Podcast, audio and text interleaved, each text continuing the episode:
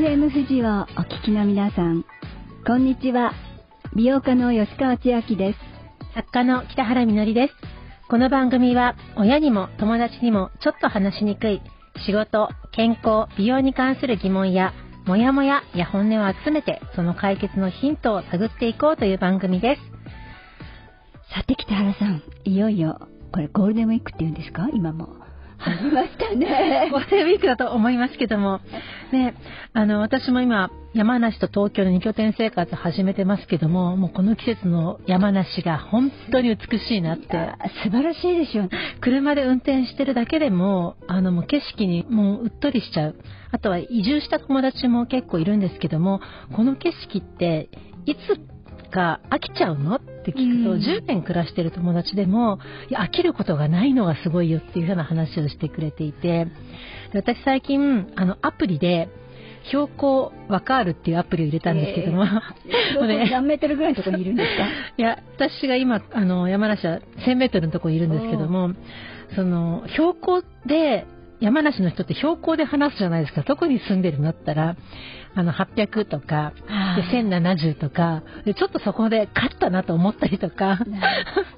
正直言うと、冬がね、うん、例えば標高1000メートルを越すと、かなり急に厳しくなったりとか、ね、そうですね。まあ、それに、ね、耐えていられるのかどうかとか。通勤するなら1000メートルは限界とか、で、やっぱりこっちの、その、標高の高いところで暮らしている地域の人たちの共通言語が、あの、だんだん私にも分かるようになってきて、それがなんかとても楽しいのと、逆に今度は東京の標高が気になって、銀座何メートルだと思います？ゼロとかですか？ほとんどまあ2メートルとか、2メートル、まあ、1メートル、ね、ゼロのとこもまあ、埋め立てですからね、ありますよね。となると、標高2メートルで生きてるのと、標高1000メートルで生きてるのって、正直クリーンさが違う。よね、空気の澄み具合とか、もう住む虫だってね、種類変わってきますしね。そうなんですよ。なんかだから標高が800メートルぐらいないと、だんだん不安になってる私はほとんどもう山梨県人に なりかけてるなっていう、今日この頃ですが。から綺麗になりそうですね。はい。ということで今日はですね、耳を疑う話と題してお送りしていきたいと思います。女の人の話、フェムボイス、最後までどうぞお楽しみに。女の人の話、フェムボイス。この番組はシミックソリューションズ株式会社がお送りします。My body, my choice. 女の人の話、フェムボイス。この番組は体や美容、仕事にまつわる疑問やモヤモヤや本音を集めてその解決のヒントを探っていこうという番組です。さて、今日は耳を疑う話と題してお送りします。はい。今日はですね、あの、代々木の FM 富士のスタジオで話してるんですけども、標高27.5メートルです。低いですね。低いですね、本当。はい。その27.5メートルのところで、うん、私が最近耳を疑う話を、ちょうどね、この間吉川さんと番組のディレクターと、この27.5メートルの標高の代々木で、カフェに行ったんですよ。みんなでね、ランチしながら、隣に、あの、まあ女性が2人座っていて、で、まあ、話がちょっと時々耳に入ってくることありますよね、カフェとか、ね、あります、あります。はい。で、吉川さんとディレクターが話してる話は大事な話なんだけど、私、彼女たちの話が、ちょっとあまりにも衝撃で、もう、耳が、そっちに行っちゃった。行っちゃったんですよ。どんな話をされてたかというと、あの、もう高校卒業して8年経つよね。ってことは、まあ25、うん、6、27ぐらいですかね。はいでも、ババアだよねって話を、まあ、あの、リアルババアたちの横でしてるわけですよ。リアルババアって私、リアルババアたちのことですけど、まあ、確かに確かに。そう。で、びっくりして、え？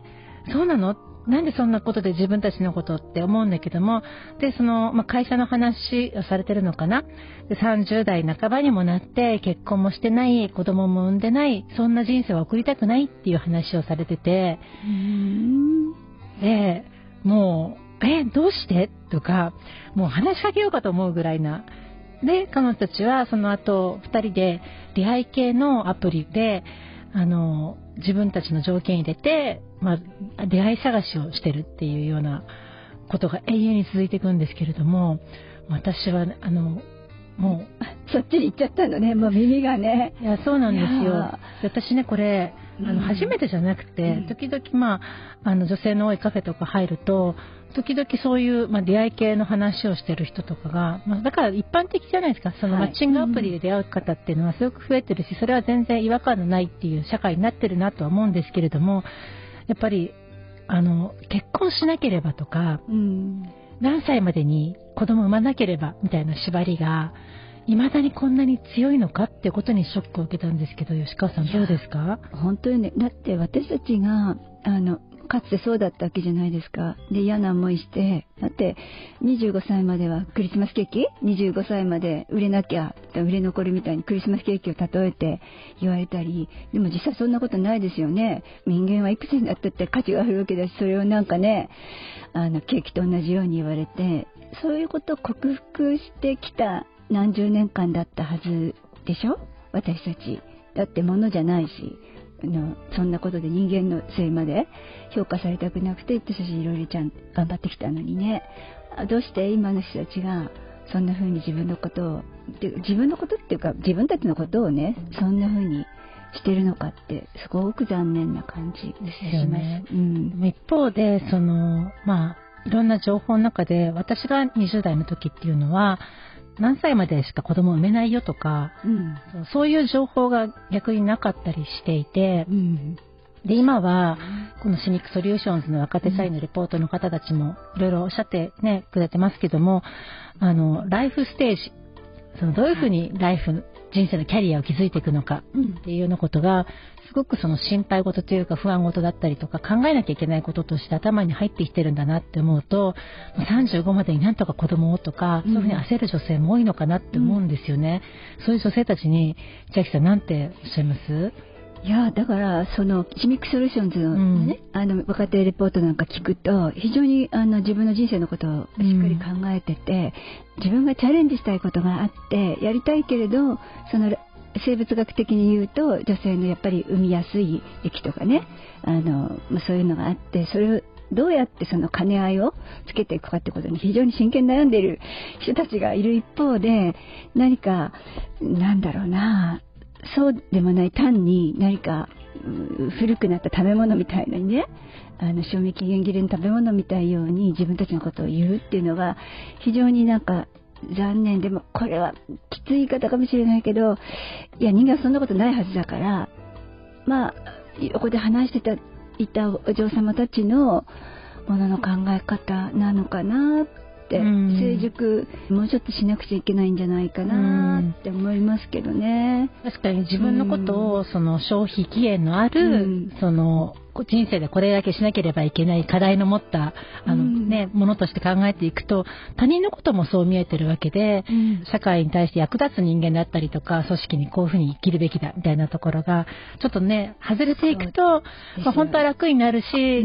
物事の一箇所、一面しか見てないよね。だって30歳を超えた人たち、うん、あのいろんな事情ももちろんあるし、うん、一生懸命生きてきた素敵な人たちなわけじゃない？そのことを評価せずに、ただ年齢だけで結婚してなかったことを評価するなんて、非常に短絡的だなって、残念だなって思いますけどね。残念でした。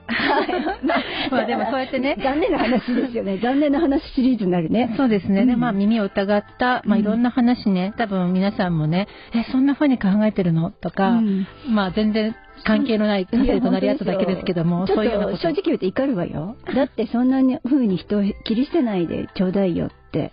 思いません？確かにね、あの今出会いのね、あのチャンスが少なくなっててマッチングアプリ使うのいいと思いますよ。あのだけど、まあ、それ本当に全然 OK ですけども早くから、まあ、取り掛かろうかなっていうことではいいと思うけどだけどあの結婚しない人のことをねそうやって切り捨てたりねなんかあの評価したりするのってどうかなって。そうですね。立場変えたら自分だってねそういうふうにされてることもあるしなんかもうちょっと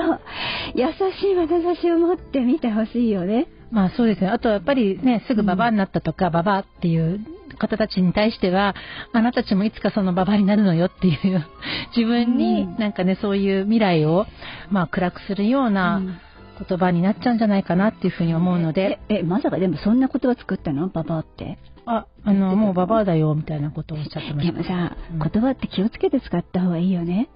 それ自体がなんか、なんか自分を汚してるような気が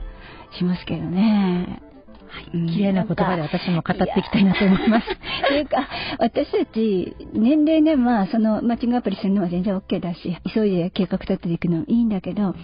むしろね、あの、女性ってワインと一緒ですよ、と真面目で言うけど、私はやっぱり、シワも増えるし、いろいろね、老化していくけど、人間的には深みがあって、うん、とても美しい顔になるし美しい、うん、あのね全てにいろいろなっていくんだと思いますよ。なんかむしろそういうことを評価してほしいなって、うん、時間かけてどこまで素敵になっていくかじゃないかなと思うんですけどどうかしらね。My body, my choice. 女の人の話フェムボイス女の人の話フェムボイス吉川千秋と北原みのりがお届けしています。千秋さん、千秋さんもいろんな方とね、あの、お話されること多いと思いますけれども、耳疑った話最近ありましたか？あのね、耳疑うっていうか、私にですね、あの、最近増えているお仕事ね。で、フェムデリケートゾーンとか、フェムケアの、あの、原稿書いてくださいとか、それを話してくださいっていうね、依頼がすごく多いの。まあ、これも一つの耳を疑う話かな 思うんですけど、なんかね、あの、最近、取材が来て、あの、フェムケアって必要なんですかとか、デリケートゾーンどうなんだとか、まあ、膣が乾いた時はどうしたらいいんですか吉川さん教えてくださいみたいなのが何回か来たんですよ。で、それ、あの、お答えしてたから、かもしれないんですけどね、そういうのを見て、また次の依頼が来てるのかもしれない。なんか増えてるの。私って。いいじゃないですか。だって、美容家でその、ね、頭のケアの頭皮とか、顔の皮膚とか、手の皮膚の話だけど、ついにもセクシャリティとか、全身の話、体の中にまで。扱ってるんですけど、だから最近ね、そのデリケートゾーンケアに特化した人のようにね、いいじゃないですか。してるんでね、なんか自分でもびっくりしててね、どっからお知りになったのみたいなね、でもそういう中で、その質問の中で、ちょっとびっくりするような話とかもありました？あのね、実はね、最近、ヨアの、あの、まあ、大きなグループからお依頼があって、えー、私たちは運動してる、まあ、グループなんですけど、えー、それでもデリケートゾーンは必要ですかとか、うん、なんかそういうあの質問ね。デリケートゾーンのケアをしなければいけません、うん、ですか？っていうのが来ていて、うん、ああ、そっか、あの、デリケートゾーンっていう、まあ、最近デリケートゾーンって呼んだりね、うん、フェムゾーンって言ったり、昔は、まあ、外陰部って言ったり、まあ、昔はっていうか外陰部って言ったり、膣とかって、まあ、それぞれ言ってたのは、なんか不安とデリケートゾーンとかね、あの、フェムゾーンって言ったりしますけど、みんなね、今のままずっと行くと思ってるんだなっていうところで、ある意味耳を疑う。うん、ね私たちはやっぱり、こう、ホルモンステージっていうのがあって、40歳過ぎてくると、本当にガクンと女性ホルモンが減って、でそれはやっぱり全身に関わるんですけど特にやっぱりデリケートゾーンにあの顕著に関わってきてあの、まあ、尿漏れしたりしますしそれから血の中がすごく乾いたりしますしなんかね、まあ、分かりますよね。なんかちょっとたるんできたりしますよね。いろいろな不具合がね起こってくるんですけど皆さんそういうことってあの、まあ、そもそも女性ホルモンのことを本当に勉強してないのでずっとこの若さのままね、最後までいくと思ってるんですよね。まあ、知識を持つか持たないかで、うん、多分自分の体に対する、まあ、ケアも変わってくると思うし、うん、その時になったら、でも遅いってことはないですよね。いつからでも、まあ、ケアは始められるのでっていう。ね、うん、まあ、結論から言うとした方がいいですよっていうことと、あの、日本では本当に最近急に言われだしたんで、みんなが正直面食らってる感じがあるんですけど、うん、海外に言ったら、もうそういう、例えばデリケートゾーンの、その、専用の洗うものだとか塗るものだっていうのは、コーナーが昔からありますし、すごく一般的なことなんです。うん、それに、ビデっていうのはわかるかな。最近は日本人がね、ウォシュレット、ああいうものを発明したおかげで、昔旅行に行った時に、なんだか便器の大きいのとちっちゃいのありましたよ、はいはい、ヨーロッパありました。うん、なんだろうって思ってましたけど、あれはまさにそのデリケートゾーンをいつもきれいにしときましょうっていうことで、うん、隠すことじゃなくね、ホテルに行ったら、まあどこでもありましたよね。まあ、そういうことで今始まったことじゃ全然ないんですけどね。ですよね。うん、でもそうやってその、まあいわゆるセクシャリティというか、デリケートゾーン。日本で言うと霜って言い方する方が多いと思うんですけども、うん、話はあまりできない。あと美容と関係ないっていうふうなね、意識もあると思うんですけど、最近私が驚いたのは、その男性、40代以降の男性と話してると、結構尿漏れしてるって話してて、うん、え、で、どうしてるの？って言うと、でもそのグッズがないから、あの、困ってるとか、でも、え、じゃあもっと尿漏れの話すればいいのにって言ったら、いや、男にはプライドがあるから尿漏れの話はできないって言われて、ちょっと耳を疑いました。え、プライドは持ってるけど尿漏れしてんですよね。うん、まあ、それは、ちゃんと、それ治療法もありますし、うん、ケアした方がいいし、ね、ちゃんとケアはしていく？そうですよね。で、あと、まあ、女の人にプライドはあるが、やっぱり自分のケアのことだから、ちゃんとこの話しようってなると、やっぱり、その、まだ体の知識、尿漏れ、大体ね、男性もするものですし、あの、いろんな病気された後に尿漏れすることもあるし、そういったこともね、だから下の話で置いとくんじゃなくて、耳を疑うような話をどんどんしていったのはいいのかなって思います。そしてこれ前半戦の、前半戦のね、話に絡みますよね。やっぱり何か、年を取っていくってことに対して嫌悪感を抱いてるからこういう話ができないんだと思うんですよ。これは大真面目に自分の体の変化だし、だけど、尿漏れしようと何たるもうとね、自分の人間性はもっと豊かになっていくわけだから、そこは自信を持ち、体のその不調っていうのは、ね、対応していく。それがなんか賢いような気がするんですよね。うん、だから、口に出して、お話ししてみるし、普通に、あ、僕こうなんだよとか、私最近こうでねって、だからこんなこと試してみてるのとか、そういうことが普通に話せるようになりたいね。